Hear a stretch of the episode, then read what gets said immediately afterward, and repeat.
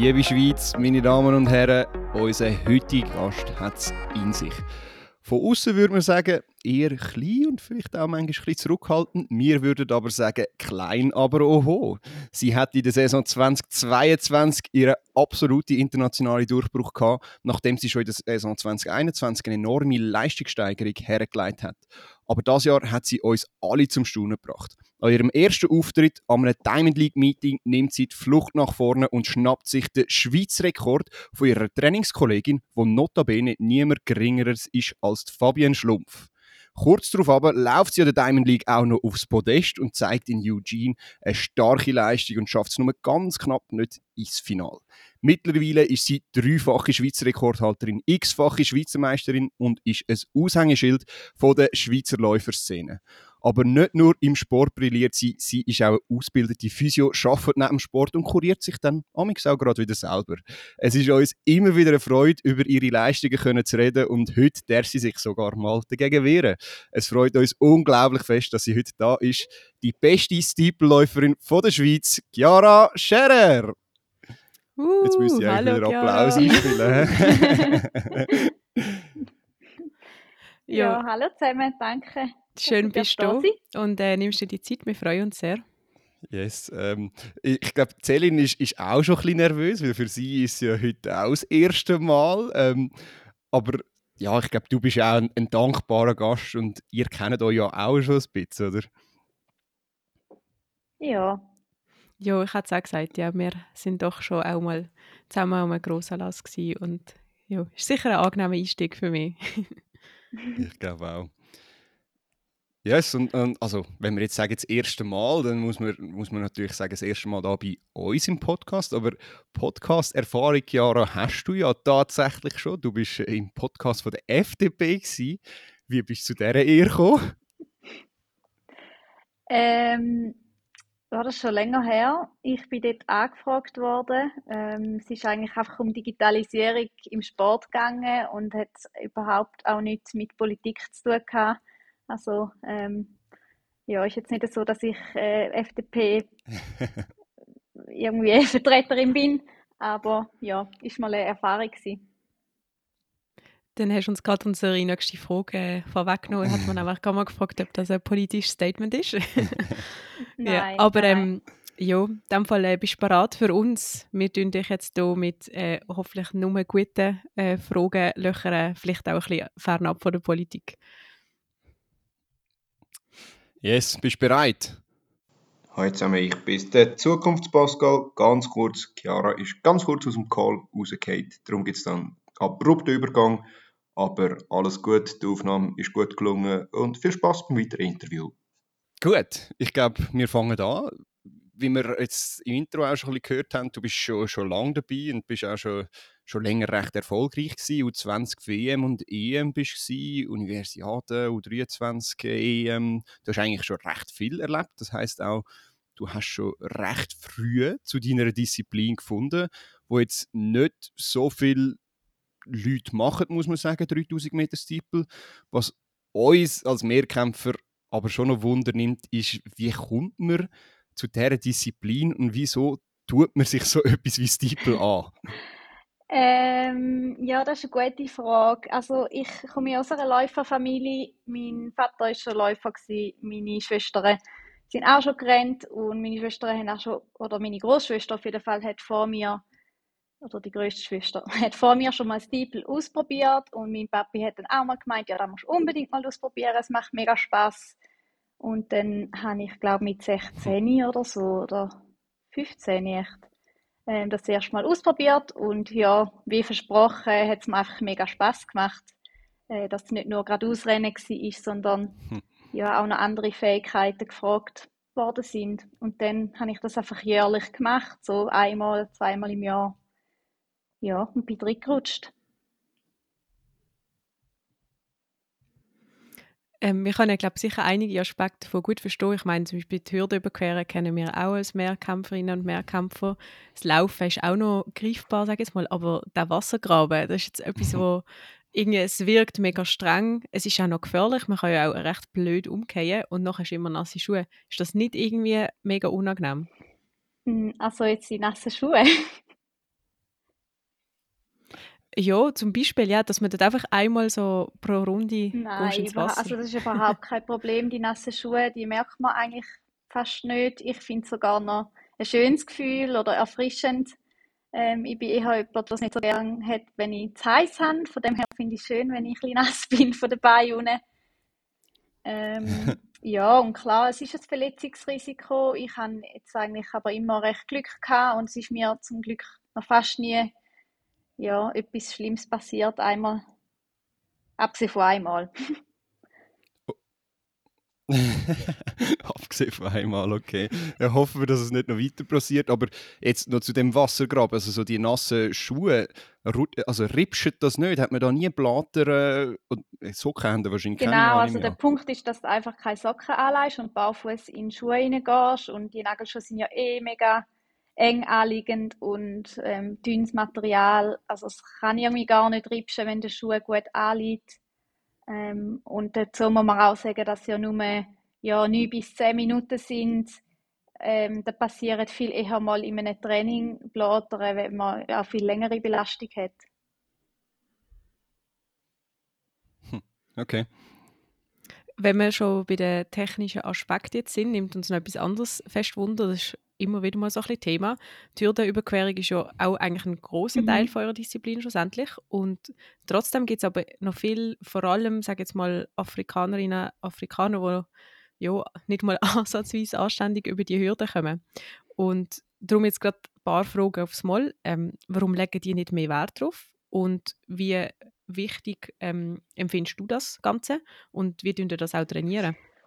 Also ja, das ist wirklich so, dass ähm, viele Afrikanerinnen gar keinen Wert darauf legen, aber ich nehme mal an, sie können es sich halt einfach leisten. Sie sind läuferisch so gut und haben es wie gar nicht nötig, respektive gar nicht die Möglichkeiten, um das auch zu trainieren. Ähm, ich weiß nicht, wie oft die Hürden sind im Training oder auch dort, wo die wohnen.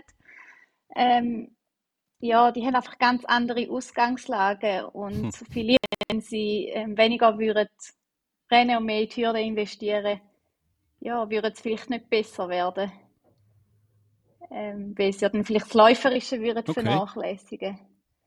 Und ich sehe das genau als meine Chance, dass ich das Technische kann verbessern kann, weil ich weiß, dass ich läuferisch vielleicht weniger an, an, ihre, an ihr Niveau ankomme, aber eben mit der Hürde kann mega viel rausholen. Jetzt. Also, dank, ah, sorry. Äh, nein, mach Selin. Ähm, denkst du, das ist äh, in dem Fall auch ein eine Infrastrukturfrage, schlussendlich, dass sie das vielleicht gar nicht haben und darum nicht das mehr üben? Ja, also das ist jetzt eine Annahme von mir. Ich weiß nicht wirklich, wie es bei Ihnen aussieht oder bei jeder Einzelnen. Aber ich könnte es mir vorstellen, dass einfach ja, nicht so Wert darauf gelegt wird, weil es auch nicht gerade überall eine Hürde rumsteht. Ja, ja, klar. Ja. ja ich finde es eine gute Überlegung. Jetzt, äh, wie, wie trainierst du die Hürde? Also, vielleicht auch so ein bisschen blöde Frage. Machst du auch mal irgendwie 100 Meter Hürde oder 400 Meter Hürde?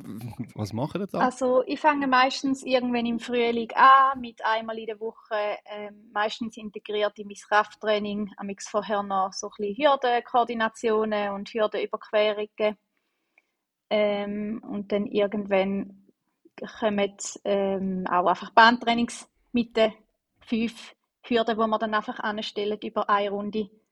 Ähm, das ist dann meistens einmal alle zwei Wochen oder so.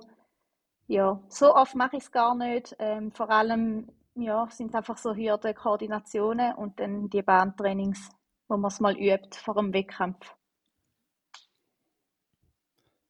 Aber so ein, so ein Lauf im, im Wettkampf oder so, eben 100 Meter oder vielleicht eher 400 Meter, wenn du jetzt so ein bisschen vom Stehvermögen ausgehst, äh, hast du das schon mal gemacht? Äh, kommt das in Frage? Ähm, ja, ich habe es mal zum Spaß ausprobiert, vier Hürden in einem Wettkampf.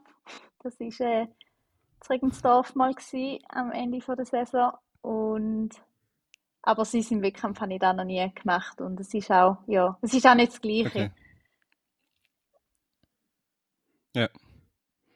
Ja, man kommt halt mit einem ganz anderen Tempo, ja, nehme ich jetzt mal an. Von dem her sicher auch ein bisschen eine andere ähm, ja, genau. Hürdenüberquerung. Ähm, ja, aber cool. Ähm, jetzt sind wir ein bisschen auf die technischen Aspekte deiner Disziplin eingegangen. Jetzt würden wir gerne zurück zu deiner Karriere gehen. Ähm, Und Selin, du hast eben, ja, sorry. Darf ich noch, weil mir ist, Mhm. während, sie, während sie erzählt hat, ist mir noch eine Frage eingefallen, die ich noch spannend fände. Wie oft gehen ihr dann im Training über den Wassergraben? Ich nie. Wir machen das nie im Training. Nie? Ja, ich Okay, mache es wirklich nur am Wettkampf. spannend. Das hätte ich jetzt Und- nicht gedacht. Ja, wie, wie, also ist ja schon eine andere Ja. Überquerung Ähm, als äh, Hürde. es gibt Athleten, die das auch im Training machen. Von uns aus gesehen macht es nicht so Sinn. Es ist ein mega Aufwand, so einen Wassergraben zu füllen. Es ist auch Verletzungsgefahr da, wenn du das im Training zu viel machst. Ähm, und eben, ich habe schon so viele Erfahrungen, ich mache das schon seit zehn Jahren. Ich weiß, wie ich das muss machen muss. Ähm, darum tun wir es nicht üben. Also das heisst, ihr, also, ihr könnt auch nicht über den leeren Wassergraben kumpen, also geht es nicht nur ums Auffüllen vom Wasser, es geht allgemein um Ja. die Überquerung. Also in Leere reinzuspringen wäre Verletzungsgefahr noch grösser. Es gibt Leute, die das machen, mit einem Metteli Okay. oder so anlegen, aber ja, ich finde das ein bisschen gefährlich. Okay, das finde ich jetzt noch spannend, das, das überrascht Ja. mich jetzt tatsächlich. Ja, mich auch. Ich finde es auch spannend. Also ich kann mir vorstellen, wenn man halt eben das schon so lange macht wie du, dass es dann gewohnt ist, Routine ist, aber irgendwie muss man ja mal an den Punkt kommen Mhm. und dass man vielleicht nicht auch ein bisschen Respekt hat, oder? Wenn man das noch nicht so oft Mhm. gemacht hat, dass dann ein, bisschen ein grösseres Hindernis kommt. Also man muss ja dann schon irgendwie das technisch irgendwie erlernen. Ja. Also was man sicher kann machen, ist so einen Balken mal so auf die Wiese stellen und einfach Anlauf holen und ähm, darauf abst abstehen und wegstoßen, so das.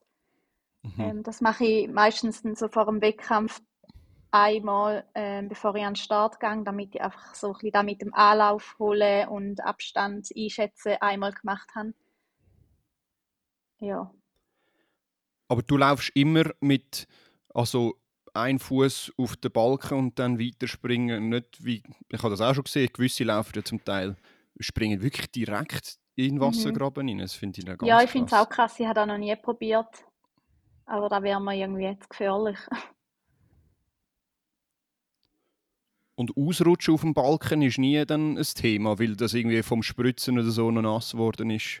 Ja. Ähm, mal, das gibt es tatsächlich manchmal, wenn der Balken nass ist, vielleicht auch, weil es geregnet hat, weil du vielleicht einen, einen blöden Nagelschuh auch anhast oder je nach Material, wo der Balken hat, das Holz, manchmal ist es so ja, mehr modern oder kunststoffmäßig, es kommt ganz drauf an.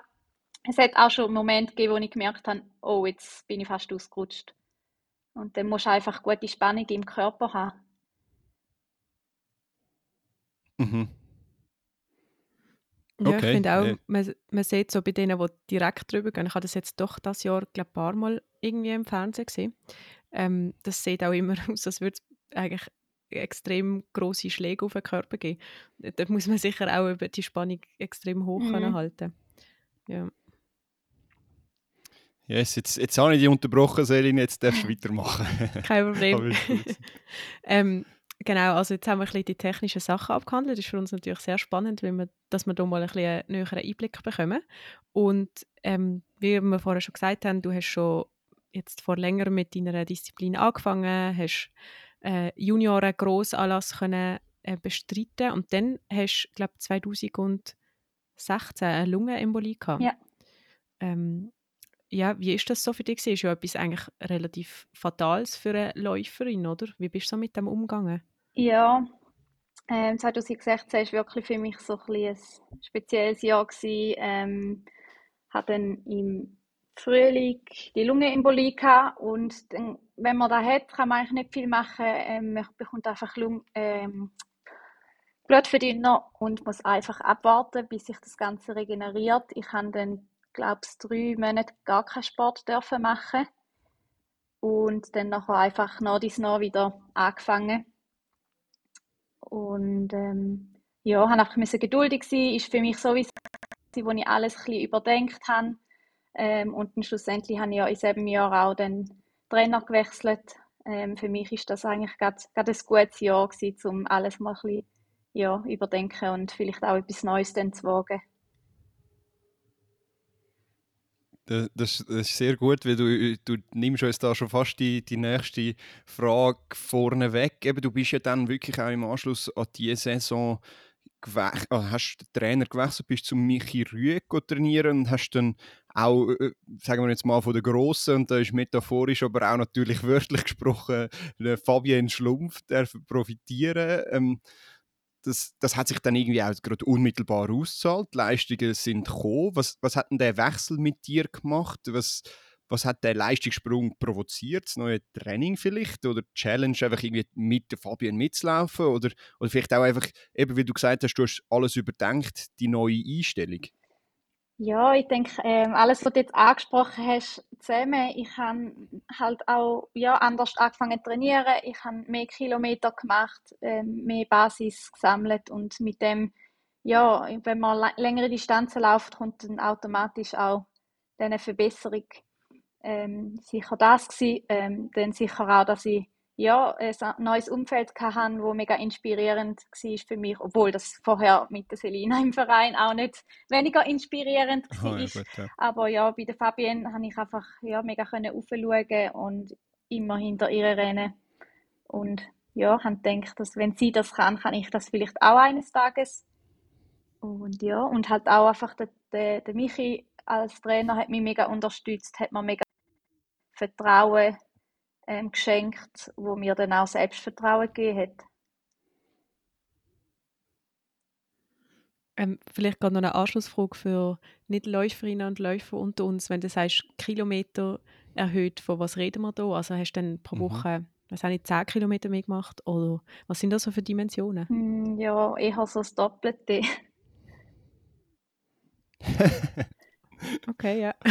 also du bist irgendwie, sagen wir, von von 40 auf 60 oder, oder wie, wie, wie in dem Alter? Ja, was, ja was so irgendwie. Ich weiß es auch nicht mehr so genau, aber es war sicher deutlich mehr. Gewesen.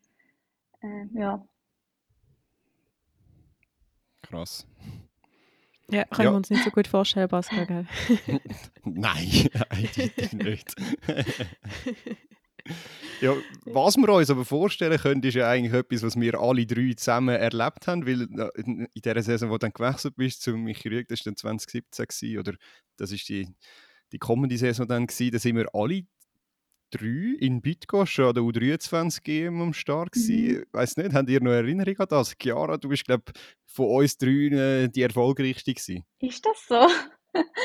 ja, ich glaube schon, ja. wann ihr so äh, für also, Rang beleidigt habt. Aber ja, für mich war es mega cool, gewesen, zum ersten Mal an eine große Last zu gehen und auch zu performen oder ja, auch, auch zufrieden zu sein mit der, mit der Leistung.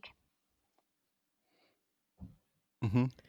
Ja, ich habe das auch noch so in Erinnerung. Du bist, glaube ich, im Finale gelaufen und hast im Vorlauf einen riesen PB gemacht, oder? Ja, also ich habe im äh, Vorlauf PB gemacht und dann im Finale, glaube ich, nochmal und ja, bin mega zufrieden mit dem Rang. Weiß auch nicht, bis siebte geworden oder so. Ähm, ich glaube achte, wenn ich es richtig nachgeschaut ja. habe. Aber ja, das heisst eigentlich Diplomrang sozusagen. Also wirklich mega ja, cool. Ja, voll. Das war für mich echt cool, ja. gewesen, weil an der U20 EM und WM, dort bin ich irgendwie letzt und zweitletzt gewesen, und das war immer ein, bisschen ein Frust gewesen dann. Ja, das kann ich mir vorstellen. Ja. Aber das zeigt eben auch, dranbleiben lohnt mhm. sich. Oder ist jetzt gerade so eine schöne Geschichte für so etwas. Ähm, und im Gegensatz zu uns zwei hast du ja seitdem eigentlich auch ziemlich mit Vollgas können weiterziehen mhm. ähm, Bist das erste Mal unter 10 Minuten geblieben, hast U23 Schweizer Rekord gebrochen, bist dann Vierte geworden an der U23 Cross mhm. EM und hast dann 2018 auch deine erste Aktiv-EM in Berlin dürfen bestreiten. Mhm. Ist das so ähm, das Jahr für dich gewesen, wo du das Gefühl hast, ja, hey, ich kann richtig gut werden? Ja, wahrscheinlich schon in dem Jahr, wo ich zum ersten Mal unter 10 Minuten gelaufen bin, ähm, dann merkt man schon, dass man dann so langsam zu der Europaspitze aufschlü ja, aufschließt. Und ähm, mhm. ja, hat mir schon gezeigt, dass ich auf dem richtigen Weg bin. Ja, und jetzt, äh, hat die EM in Berlin angesprochen. Das war ja schon mal eine riesige Leistung für dich. Gewesen. Aber es war ja wirklich in zweierlei Hinsicht eigentlich speziell. Gewesen eben deine erste Teilnahme und dann aber auch noch deine Trainingskollegin, Teamkollegin, die auch noch Bronze ah, gewinnt. Silber. Wie, war das so für dich? Gewesen? Äh, Silber, sorry. Ich weiß auch, was ich da... ja. Silber natürlich, genau. Wie, wie ist das für dich? Gewesen?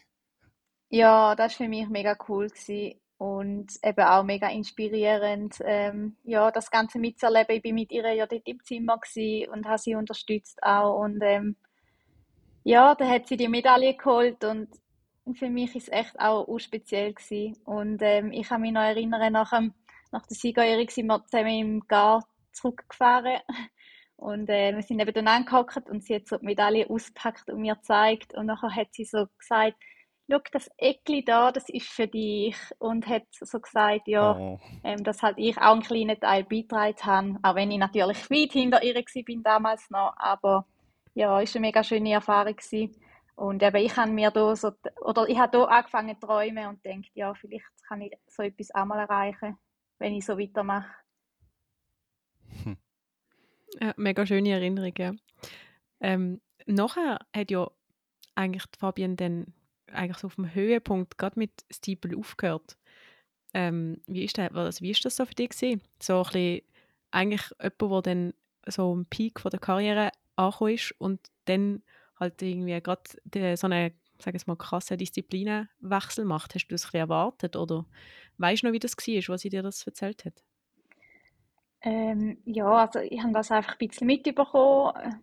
Michi und sie haben einfach immer gesagt, dass sie denken, der sie hat noch mehr Potenzial auf dem Marathon. Von dem her, ähm, ja, habe ich das können nachvollziehen und verstehe auch, dass sie dann zeitlich äh, haben wollen, ja, den Schritt irgendwann machen, weil man muss schon auch in das Marathon-Ding reinkommen und ähm, ich habe auch immer gesehen, wie krass dass sie auf längere Distanzen ist und auf der Straße.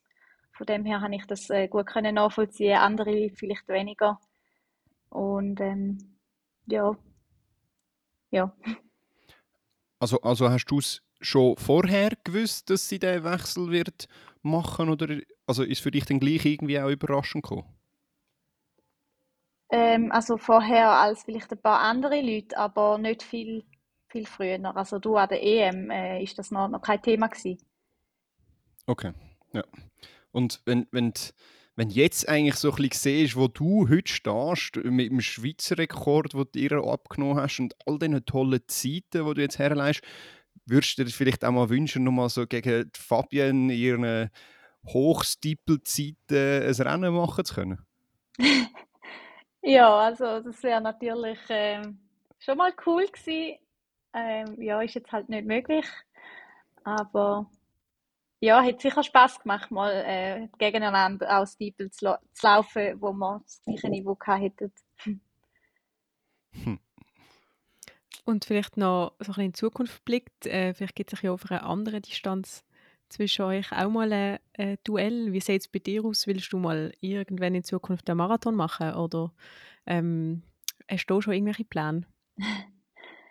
ähm, also ich komme aus einer Marathonfamilie. Ich glaube, ich werde ziemlich sicher mal in meinem Leben einen Marathon laufen, aber die Frage ist immer, ob auf ähm, ambitioniertem Level oder als Hobbysportler. Das sehen wir dann noch. Aber ich denke schon, dass mein Potenzial mehr auf der Bahn ist.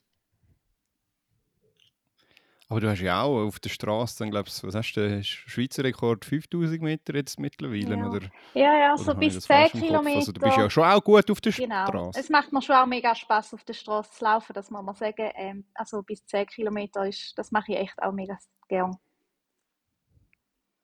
Sehr gut, also dann freuen wir uns darauf, wenn, ihr, wenn du dann mal den Marathon laufst, egal in welcher Form. Ähm, wir sind jetzt 2018 stehen geblieben. 2019 hast du dann zwar als vierte knapp Medaillenrang an der Universiade verpasst, hast hast die leistungstechnisch aber nicht können steigern. 2020 im Covid-Jahr hast du nur ein Steeplerennen können machen, wenn ich es richtig recherchiert habe. Also eigentlich ist das so ein eine Phase gewesen, wo vielleicht so ein bisschen stagniert hast, oder ist das, ist das jetzt ein bisschen unfair, weil man nicht alle Faktoren berücksichtigt? Nein, also es ist schon, schon so. Ähm, es gibt natürlich auch zum Teil Gründe dafür. Ähm, eben 2019, dort vor der Universiade, habe ich mir vier Wochen vorher den Ellbogen gebrochen im Training, ähm, über den, wo ich über den Balken gefallen bin. Ähm, und dort ein bisschen müssen, ah, okay. bin ich auch ein bisschen ausbremst worden und aber auch süß vom Studium immer mal ein bisschen müssen reduziert trainieren. Ähm, ja, das sind noch so kleine Vorfälle gewesen, wo, ja, wo ich sicher nicht das Maximum können aus dem Training rausholen Ja. Ja, bis wann hast denn du eigentlich äh, dein Studium gemacht? Das ist sicher eben auch etwas, was ja immer noch so eine Doppelbelastung auslöst. Ja. Ähm, ich bin fertig geworden 2021 im Winter. Also im Februar. Also Anfang 2021 Ja. oder? Ja. Jetzt äh, ist gerade ein bisschen abgehackt, gewesen, aber ich glaube, das war ein Ja. Gewesen, Ja. Ähm, weil das, das, das ist eigentlich auch noch so ein Indikator, warum es dann, oder vielleicht, das interpretieren wir jetzt, warum es dann gut weitergegangen ist, weil irgendwie im Covid-Jahr hast du, glaube ich, läuferisch recht gute Basis gelegt. Du bist über, glaube ich, gefühlt alle flachen Distanzen von 1500 bis 10.000 äh, irgendwie Vize-Schweizer Meister geworden oder so. Mhm. Zumindest hat das so ausgesehen. Ähm, und dann hast du 2021 auch gerade äh, hast losgelegt mit einem Schweizer Rekord über 3000 Meter Indoor und schlussendlich dann auch noch eine neue Bestleistung, die du dann pulverisiert hast über Steeple, glaube sogar zweimal. Fast 10 Sekunden schneller ist es am Schluss von der Saison gewesen, als deine vorherige PB aus dem, Mhm. aus dem 2018 dann, oder Mhm. 17, Ja. äh, 18 glaube ich. Ja. Und wenn es mir recht ist, die Saison 2021 ist trotz all diesen tollen Resultaten nicht nur positiv gewesen. Ich glaube, die Jagd nach den Punkten für Tokio ist für dich, glaube besonders bitter gewesen, oder? Ja, mega. Das ist, äh, ist alles ein bisschen blöd timed für mich in diesem Jahr. Äh, Tu das mal ein bisschen erläutern. Was, was ist da so ein bisschen vorgefallen? Ähm, also ich konnte dort im Winter mega gute Basis können legen und bin eigentlich recht gsi. Und dann hatte ich eine Stressreaktion im Oberschenkelknochen und ähm, ja, habe Laufpause müssen einlegen und haben mir dann nachher auch ein bisschen schwer tun, von dem wieder zurückzukommen oder von dem meine Form vom Winter zu behalten. Ähm, ja, dann, als ich wieder in die Steeple-Saison eingestiegen bin, ist es einfach irgendwie nicht ganz so gut gelaufen, wie, ich, wie es hätte sollen, um genug Punkte für Tokio zu sammeln. Und ich habe mich dann Rennen von Rennen gesteigert, Rennen zu Rennen gesteigert und können verbessern. Aber es ist dann ähm, ja irgendwie am Schluss ganz, ganz knapp geworden und hat äh, wegen mega wenig nicht gelangt. Und ja, ich bin einfach wie sportfit geworden. Das ist ja, glaube ich, allgemein noch nicht so einfach jetzt mit dem ganzen neuen Ranking-System. Als Steepleläuferin hat man ja nicht Unmengen an also Wettkämpfen zur Verfügung, Mhm. wo, man, wo man wirklich die Disziplin kann ausüben kann. Und es ist auch eher belastend, also du kannst ja nicht einfach jeden zweiten Tag ähm, so ein Rennen ähm, absolvieren. Wie ist das so? Also ist, noch, ist das für euch eher schwierig, in dieser Quali-Periode eigentlich die, die Resultate können zu bringen? Es geht, also wir haben ja den Vorteil, dass bei uns nur drei ähm, Events braucht, um ins Ranking hineinzukommen, wo es ja in den anderen Laufdisziplinen fünf, fünf Rennen braucht. Mhm. Von dem her kommen sie uns wie entgegen. Ähm, ja, und ich finde, es ist schon machbar, drei Rennen, wenn man vielleicht noch eins vom Vorjahr hat oder so. Aber Okay, ja, aber wie, also wie für alle ist es zum Teil schwierig mit den Punkten, ja. Wie, also wie ist das? Drei Rennen, sagen wir mal, eins funktioniert nicht. Du hast vielleicht die Saison vorher noch irgendwie eine Verletzung gehabt oder so, hast nichts mehr in dieser Quali-Periode. Dann musst du doch irgendwie vier oder fünf Steepler-Rennen machen. Ist das, wie, wie sehr belastend ist so ein, so ein Lauf auf den Körper? Ich, ich kann das überhaupt nicht einschätzen. Ja, also wenn man dann gerade fünf nacheinander macht, ist es vielleicht schon viel. Ähm, wenn man fit ist, ist es nicht so belastend. Das kommt halt ganz drauf an. Ähm, ja, ich empfinde es jetzt nicht als mega belastend, andere vielleicht schon. Das kommt ganz auf den Körper drauf an, denke ich. Okay. Und du bist ja eigentlich dann eben in der Saison 2021 auch auf gutem Weg gewesen. Hast dann, glaubst und das ist besonders bitter gewesen, hast, glaubst irgendwie in Luzern noch einen Start angepeilt, Mhm. hast dort irgendwie ausgerechnet, was musst laufen was es dann gibt, wenn du irgendwie gewünscht mit der, mit der angemessenen Zeit. Bist dann Mhm. die Zeit gelaufen und hast dann aber im Nachhinein erfahren, dass es doch nicht die Punkte gibt, die es eigentlich hätte sollen geben, oder? Ja, ja, oder respektive andere sind einfach auch noch knapp besser als ich. und es hat dann gleich nicht gelangt. Also im Ziel habe ich mich gefreut und dann am nächsten Tag habe ich gewusst, es lange gleich wieder nicht. Ist ein bisschen Achterbahn der Gefühle gewesen, diese sieben Tage, ja. Ja, das ist wirklich sehr bitter, dann, wenn es dann gerade so knapp nicht langt. Also es ist allgemein ein eher schwieriges und kompliziertes System, darum wäre es ja am einfachsten wahrscheinlich, wenn man die Limite gerade direkt wird laufen, also Direktqualifikation. Ja. Und tatsächlich hast du das ja theoretisch äh, in, der, in der vergangenen Saison gemacht. Es gibt aber noch einen kleinen Hocken zu dem, und dem kommen wir dann noch gerade. Zuerst, wenn wir kurz noch deine Saison 2022 würdigen. Du hast fulminant losgelegt in die Steeple-Saison, wobei, ich glaube, eher spät, mit dem ersten Rennen am 5. Juni, wenn mhm. Pascal das richtig recherchiert hat. Mhm. Und hast du mit dem eine Diamond League-Einladung gesichert. Und dort, man hat es im Intro schon gesagt, bist sozusagen explodiert. 9, 20, 28. Nimm uns mal, mal kurz mit auf das Erlebnis. Ähm, ja, das war für mich mega ein cooles Rennen, gewesen, weil es sind gute am Start waren, aber irgendwie ist dann gleich niemand mit mir mitgerannt, aber ich habe mich so wohl gefühlt in diesem Rennen, dass ich einfach eigentlich fast das ganze Rennen dann alleine wie ein Uhrli gelaufen bin und ich habe mich einfach gut gefühlt und dann auf der Zielgerade so auf die Uhr gespienzelt und gemerkt, dass wenn ich jetzt noch einen Schlusssprint mache, dass ich äh, unter 9,30 kann laufen und das ist mega cool gewesen, weil ich nicht äh, im ersten Rennen schon die WM-Limite erwartet habe und eigentlich ohne Vorstellung an das Rennen bin. Ja, habe mich mega gefreut. Also das ist jetzt das ist jetzt aber nicht das. Hast du jetzt von dem Diamond League Rennen geredet oder Nein. von dem ersten, von de, vom, vom ersten Rennen von der Saison, ja. oder? Ja, also und, Celine hat gesagt, 28, Sepp Rennen Nein, 9, 20, 28 ist ah, ja, glaube ich, sein oh. Schweizer Rekord. Aber alles gut. Oh, äh, also, das ist ja, eben, du hast ja das Rennen zuerst müssen laufen bis auf. Äh, bis, äh, bis dort hingekommen bist und dann bist du ja wirklich auf Paris und hast den Schweizer Rekord gelaufen und deine PB, glaube ich, wirklich pulverisiert. Ähm, wie war es, gewesen, das erste Mal jetzt auf Paris zu reisen und äh, dann Diamond League und dann so abliefern? Ja, es war auch mega cool. Gewesen. Ähm, einfach ein riesiges Erlebnis. Ich habe mich mega fest gefreut und habe irgendwie die Freude einfach mega können mitnehmen und auch dort wie gewusst, jetzt habe ich eigentlich nichts zu verlieren. Ich kann einfach lernen von diesen schnellen Frauen in dem Feld und habe mich einfach ein bisschen mitreißen lassen und auf dem letzten Kilometer habe ich, bin ich richtig in den Flow gekommen, habe nichts mehr gespürt und kann mich auch nicht mehr so erinnern. Ähm, ja, das ist dann einfach gelaufen. Das war das, das berühmte Läuferhoch dann, oder wie? Mhm. Ja. Du hast ja. vorher gar noch kurz gesagt, dass du dich äh, im Rennen einfach extrem wohl gefühlt hast.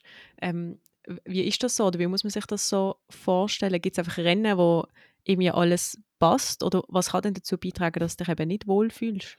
Das können wir als Mehrkämpfer wirklich nicht verstehen. Nicht also, so ich weiß nicht, wie es dir ja. geht, Selin, aber also 15er ist eine Qual. Also, ich weiß nicht, so ein bisschen kann ich es glaube verstehen. Es gibt so gewisse Faktoren, wo das Rennen halt irgendwie einfacher, also jetzt der Achter, mehr Rennen, mehr sieben Kämpferinnen ja nicht, aber was einfacher machen. Aber es würde mich noch wundern von dir, Chiara. Boah, das sind einfach so viele Faktoren. Es sind einfach die Beine, die du an diesem Tag hast, deine mentale Einstellung, eben ob, ob du Druck machst oder nicht Druck machst. Und dann natürlich auch, wer sind deine Gegnerinnen, mit wem kannst du laufen? Ist die, die vor dir läuft, eine? Ich bin dort mehr viel mit Lizzie Bird gelaufen und es ist einfach, hat, hat gut gepasst. es gibt es auch, dass man in einem Rennen ist und sich nicht wohlfühlt, weil der vor einem einen blöden Rhythmus hat oder ja, irgendwie einfach anders läuft und dann, ja, es ist ganz unterschiedlich.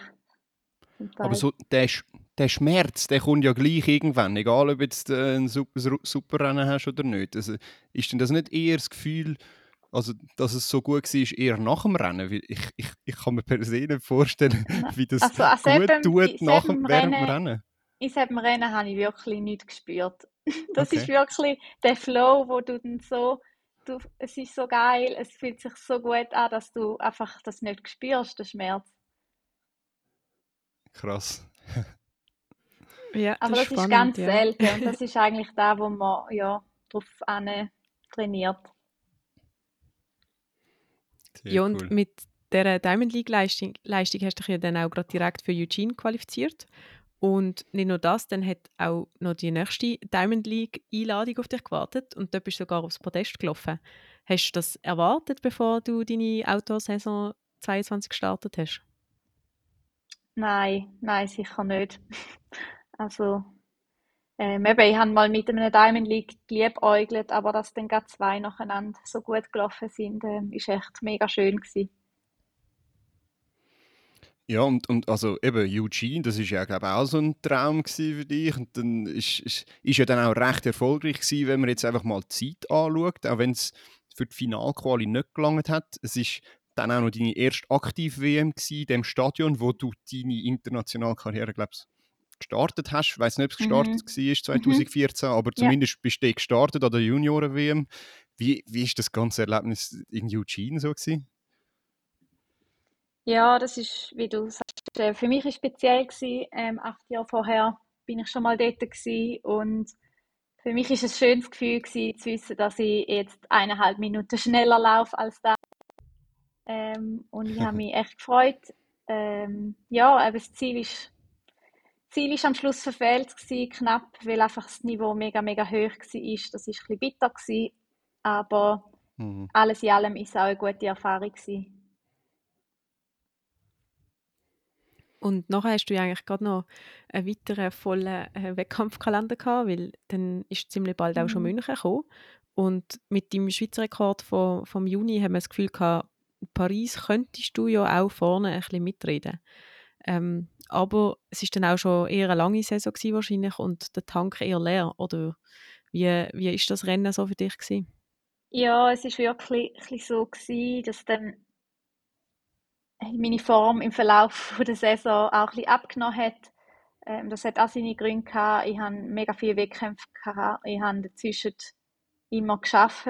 Ähm, ich konnte nicht in, noch in ein Trainingslager gehen zwischen diesen grossen Wettkämpfen, wie, es andere Athleten gemacht haben.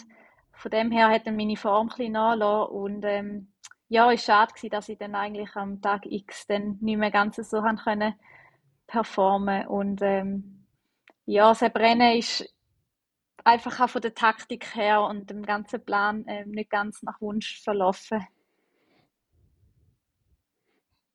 Ja, gut, also ich glaube, man darf dann auch dort äh, wirklich nicht hart mit dir ins Gericht gehen. Du selber glaube auch nicht Gericht gehen, weil du selber glaube auch nicht, weil, weil eben das, was du in dieser Saison abgeliefert hast, ist ja unglaublich gewesen. Können dort auch noch dann mit dir reden und du hast schon dort so gesagt, ja, der Tank ist leer.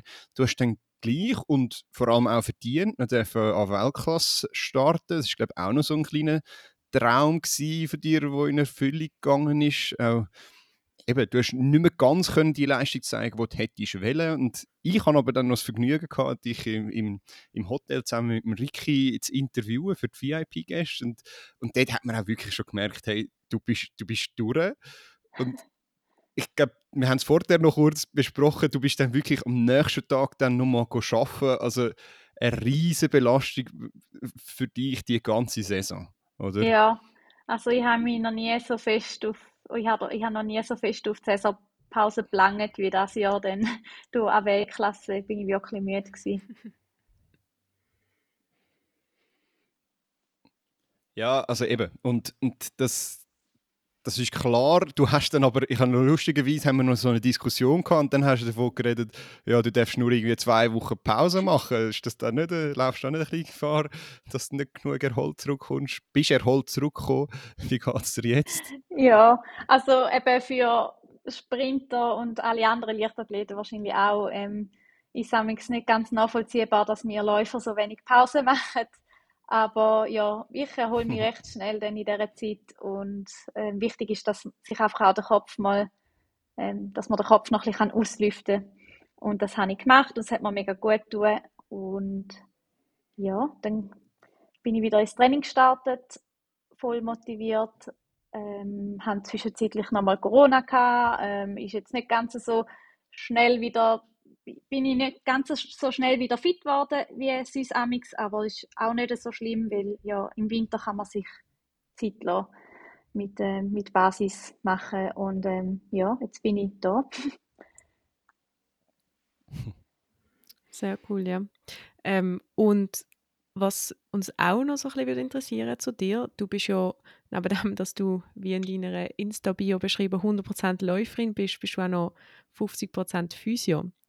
Ähm, wie hat das nebenan Platz? Weil ich meine, eben diese Saison hast du ja schon ein halbes Profileben geführt mit den Wettkampfeinladungen, die du bekommen hast und solche Sachen. Ja, also meine Insta, die stimmt jetzt so nicht mehr wirklich. Das sollte ich vielleicht mal anpassen. ähm, ja, eben wegen weg allem, was passiert ist den Sommer und dass ich eben gemerkt habe, das ist alles äh, unter einen Hut zu bringen, ein bisschen schwierig, habe ich jetzt auf Ende September aufgehört, fest angestellt zu arbeiten als Physio. Und jetzt bin ich nur noch von Zeit zu Zeit im Geschäft und ähm, durch ein bisschen aushelfen und springen, wenn es mich braucht ähm, ja, damit ich mich jetzt noch ein bisschen mehr auf den Spitzensport kann fokussieren kann.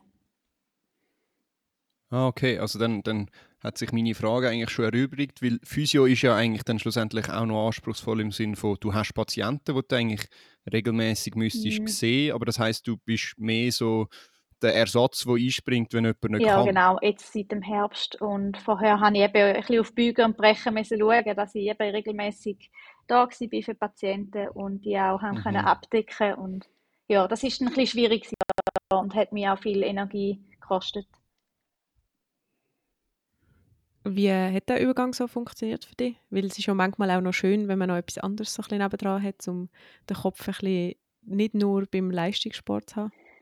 Ja, ähm, ich bin mich noch ein bisschen am zurechtfinden, weil eben das Arbeiten hat mir schon auch immer mega viel gegeben. Ich bin mega gern Physio, ich mache mega gern noch etwas anderes nebendran. Darum bin ich eben froh, dass ich jetzt zwischen den Trainingslagern, wenn ich heimkomme, immer mal noch ab und zu kann arbeiten und mal noch ein, ein anderes Umfeld habe.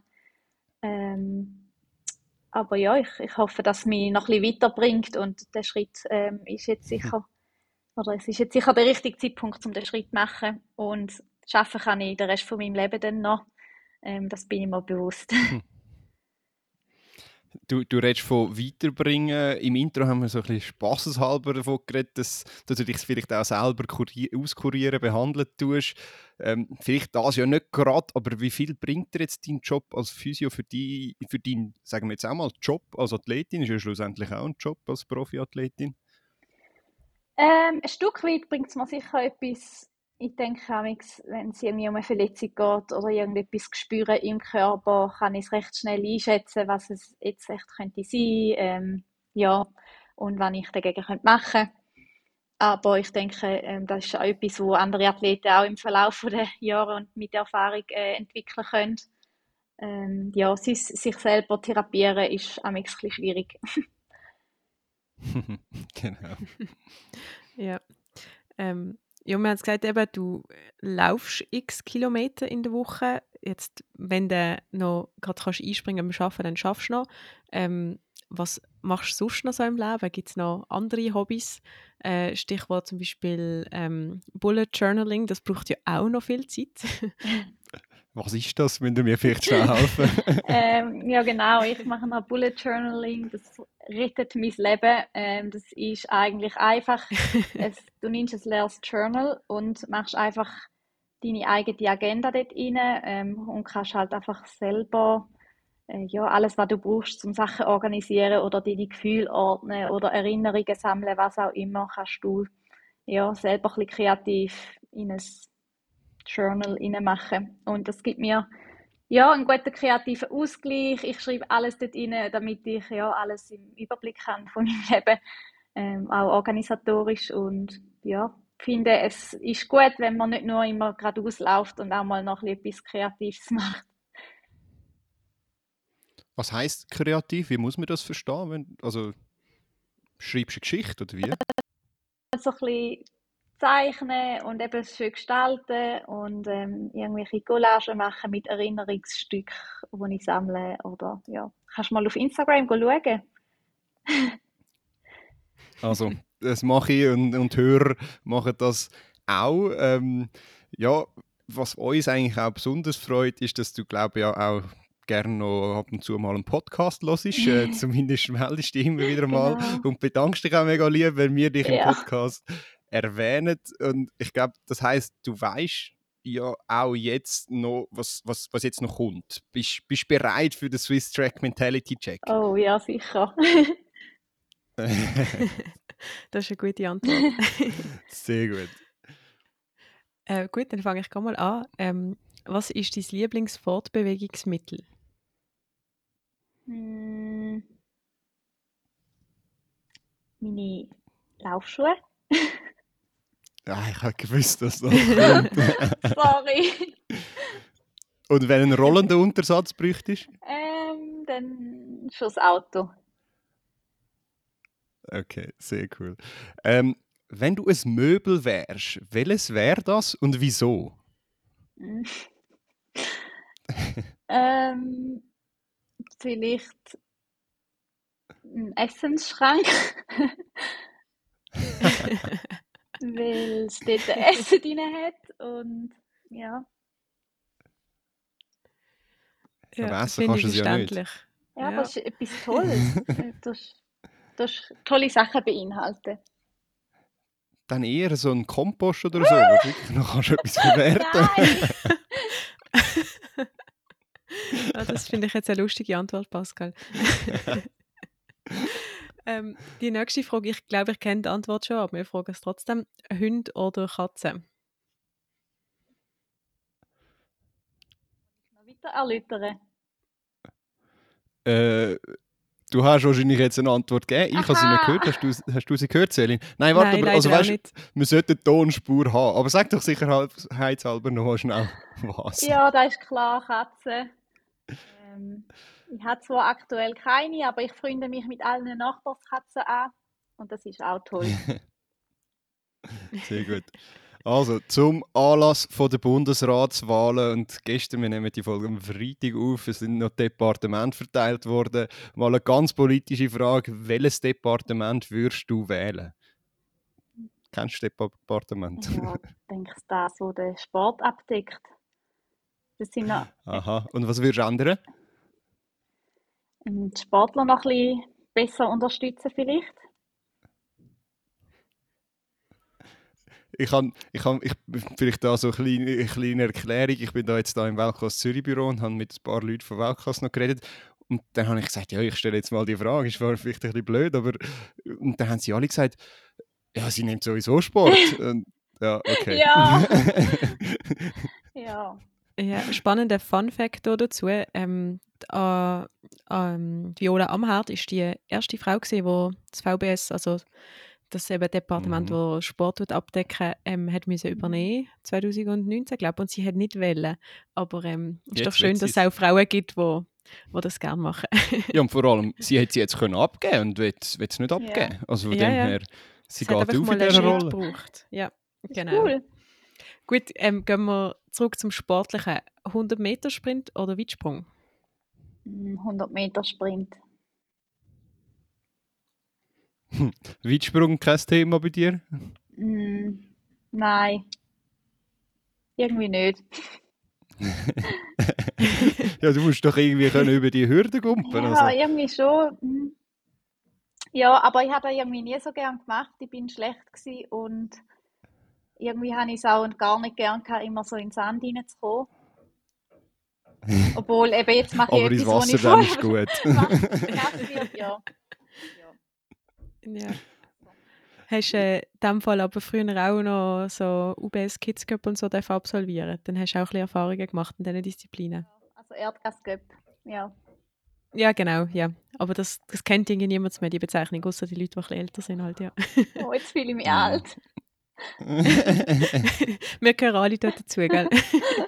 Ja, ihr habt wenigstens noch ein Jahr UBS Kids Cup können machen in der Theorie. Bei mir war es Das das letzte ja. Jahr. Gewesen. Ja. Gut, äh, machen wir weiter. EM Gold oder WM Bronze? EM Gold, glaube Glaub. Nein, aber ich hätte mich glaube auch für EM Gold entschieden. Mhm. ja, ich glaube auch. Ähm, anlässlich dem heutigen Wetter, ist das gerade eine gute Frage, ähm, Ski oder Snowboard? Snowboard.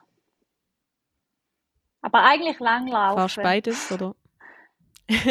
Stimmt, das Uh, haben das wir finde nicht ich aufgeführt. gut. Das finde ich gut.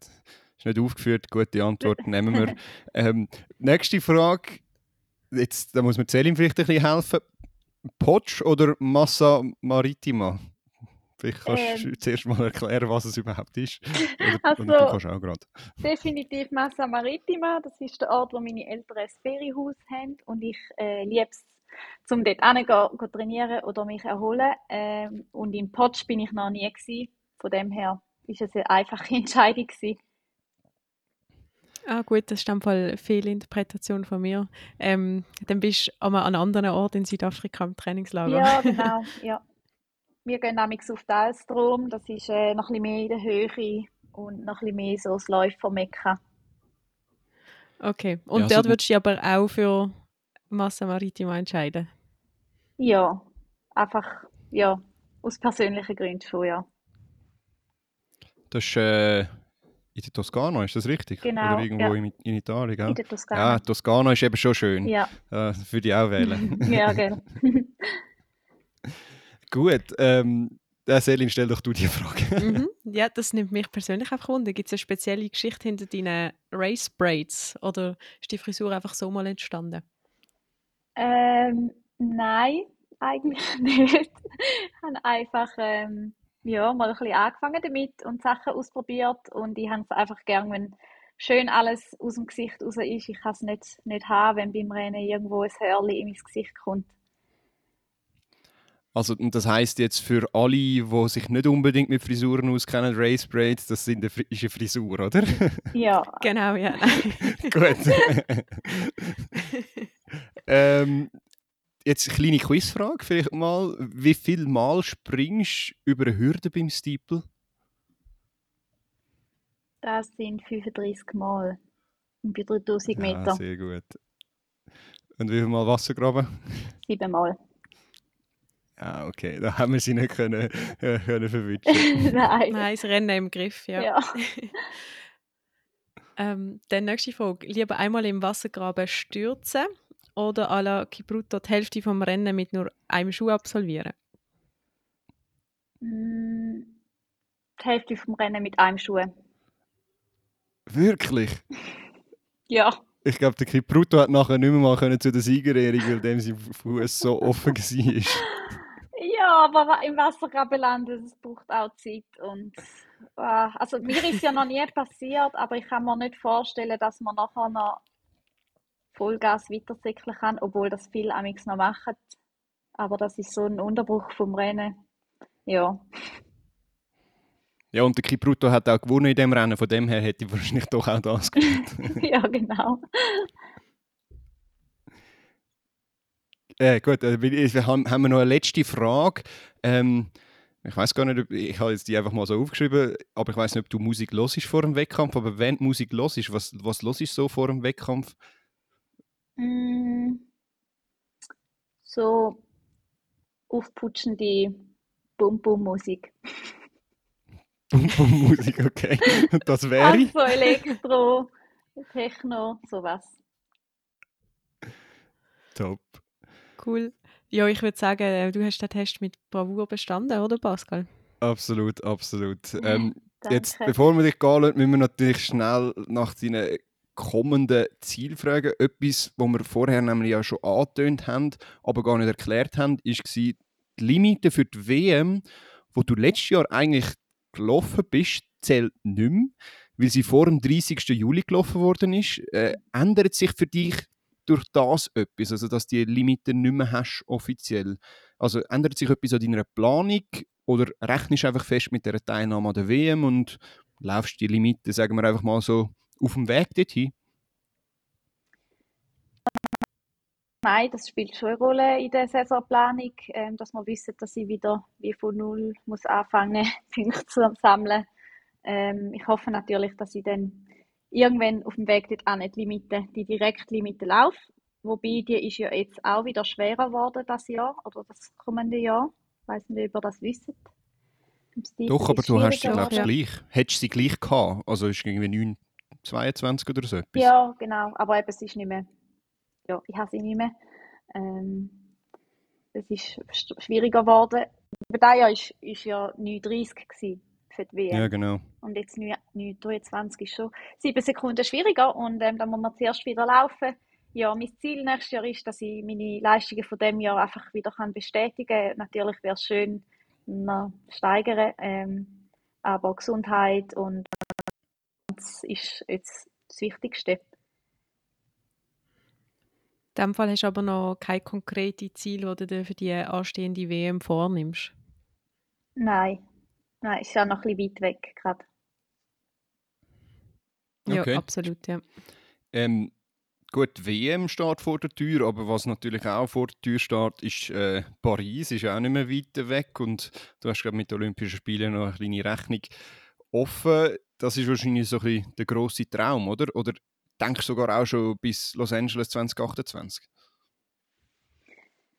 Ja, ähm, ja, Paris ist, ist äh, sicher das grosse nächste Ziel. Ähm, und es wäre mega, mega, wenn ich mir den Traum könnte erfüllen. Aber zu deiner anderen Frage, ich denke auch, dass ich dann noch wird weitermachen, ähm, um noch besser zu werden. Aber ja, zuerst mal Paris.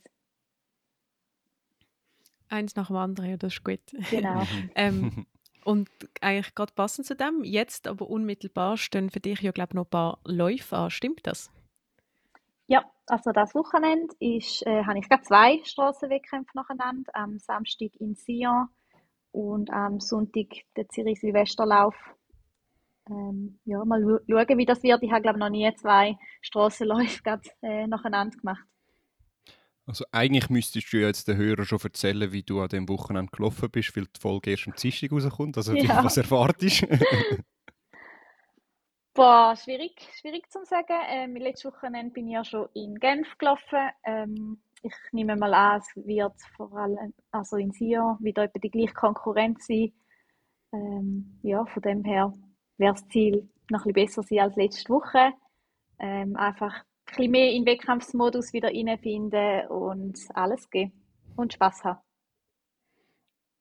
Top. Ähm, du hast, also vielleicht noch abschließend noch schnell, weil, weil das mir jetzt noch eingefallen gibt es eigentlich einen Grund, warum du nicht an der Cross-EM startest? Die steht ja, glaube ich, auch noch an, oder? Genau, das äh, wäre das Wochenende. Ähm, ja, wir haben uns da ja gegen Gross EM entschieden oder vor allem ähm, gegen den Langcross entschieden, weil ich die letzten zwei Mal, als ich da war, ähm, ja, vor allem mental auch ein bisschen Probleme hatte und ich mich ein bisschen von dem distanzieren. Äh, ich hätte aber mega gern ähm, Staffeln gemacht. Es gibt ja noch Mixed Relay im Cross Mhm. wo man amix nur eine Runde rennt, also 1500 Meter. Und ich wäre für selber offen gewesen, aber wir haben leider kein, ja, kein Rechtsteam zustande gebracht und darum habe ich mich dann für die Strassenwettkämpfe entschieden. Top. Gut, dann warten wir gespannt, was die anderen Läuferinnen und Läufer an der Cross-EM ähm, abliefern am Sonntag. Da hat es ja, glaube ich, trotzdem ein Team von, glaube ich, 14 Leuten. Ja. Ähm, ja, und ähm, ich glaube, wir könnten noch recht lang weiterreden. Du kannst uns viel äh, lernen im Laufbereich, aber jetzt haben wir dich schon genug lang aufgehalten. Und ja, danke dir nochmal ganz herzlich, dass du dir Zeit genommen hast. Ja, danke euch für die Einladung, es war mega cool. Gewesen. Ja, es hat Spaß gemacht und jetzt wissen wir gar nicht so genau, wie wir das machen, weil normalerweise macht der Matthias immer den einleitenden Satz, aber ich wünsche all denen da draußen eine schöne Woche und bis bald bei Swiss Track Check. Ciao Tschüss zusammen. zusammen.